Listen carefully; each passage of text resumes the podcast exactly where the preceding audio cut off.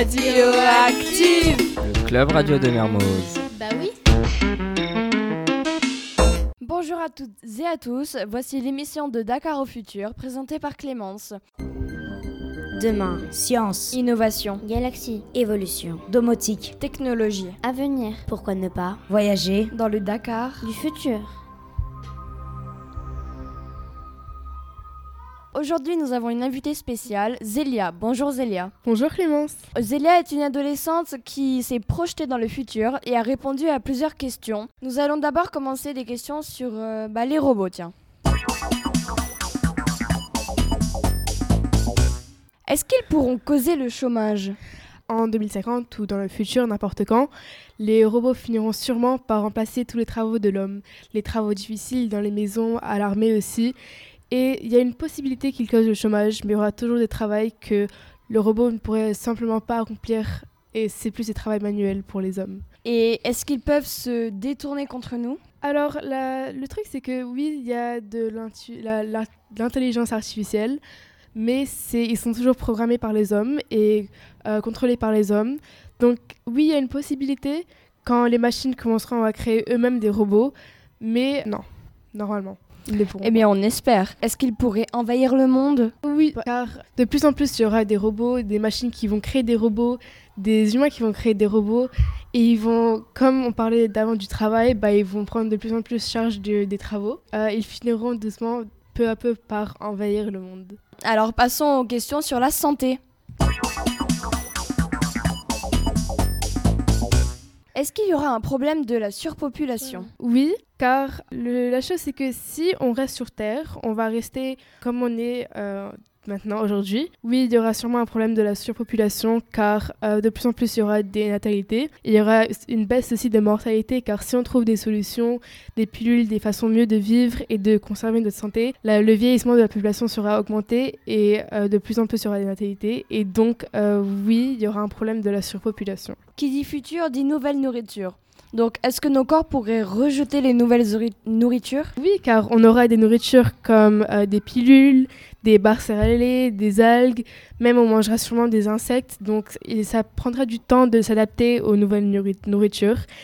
Mais euh, peu à peu aussi, on, on va pouvoir s'habituer. Et normalement, on va finir par euh, apprendre à aimer les nouvelles nourritures. Bien. Et est-ce qu'il y aura des solutions de médecine pour euh, les maladies graves comme la santé mentale? Plus tard dans le futur, euh, aller chez le psychologue, ce sera plus une habitude. Et donc, normalement, on prendra ça, on prendra ça comme une chose normale. Très bien. Alors, passons à la vie d'ailleurs. Est-ce que tu penses vraiment qu'on peut guérir la Terre? Oui, car avec une bonne volonté et euh, des gens qui participent, on pourra sûrement la guérir. Et on peut même revenir aux robots. Eux, ils peuvent aider avec le tri sélectif, euh, avec le recyclage. Euh, ils vont être là même, ce ne sont pas des robots comme on l'imagine dans les films, ce sera des poubelles différentes et évidemment, comme je disais avant, une bonne volonté aussi. Mais si les hommes, ils pensent pas à la Terre et s'ils pensent pas à recycler, eh bien non, on finira pas par euh, guérir la Terre. Et il y a beaucoup de problèmes d'eau. Comment pourrait-on gérer l'eau de, l'eau de source euh, sur la Terre, sous la mer, etc. Bah, C'est-à-dire que si on déménage sous la mer, car euh, à cause du problème de la surpopulation, si on déménage dans l'espace ou sous la mer, eh bien, on trouvera des bulles et des écosphères où on pourra vivre sous la mer. Et euh, on devra transformer l'eau salée en eau douce. Et donc, il y aura un système où euh, le sel de l'eau salée va s'évaporer sur les bords des, sphères sous l'eau. Et elle deviendra de l'eau douce qu'on pourra ensuite utiliser douche, chez nous, pour boire, et, etc. Très bien. Alors, passons à l'espace. Est-ce que tu penses que les gens voudront quitter la vie sur la Terre pour aller vivre ailleurs? Alors ça c'est très dur car euh, les gens ils ont une mentalité, ils se disent que oui, vivre en espace ça va être dur, on va devoir quitter nos familles, nos amis, nos proches, ça va être très dur aussi, on ne pourra pas tous partir.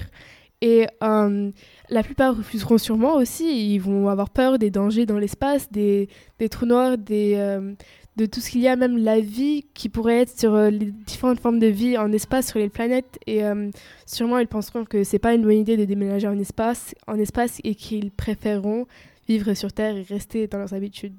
Eh bien, c'est intéressant.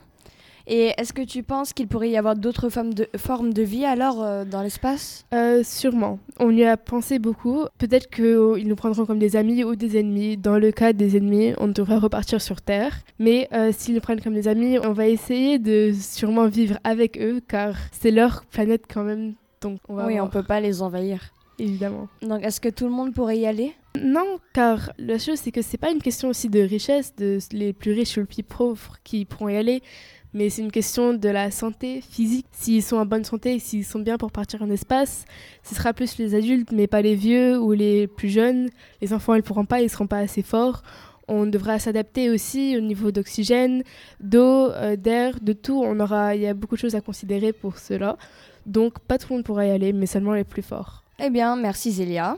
Merci Clémence. C'était Dakar au futur en 2050. Demain, science, Innovation, Galaxie. évolution, domotique, technologie. Avenir. pourquoi ne pas voyager Dans le Dakar. Du futur.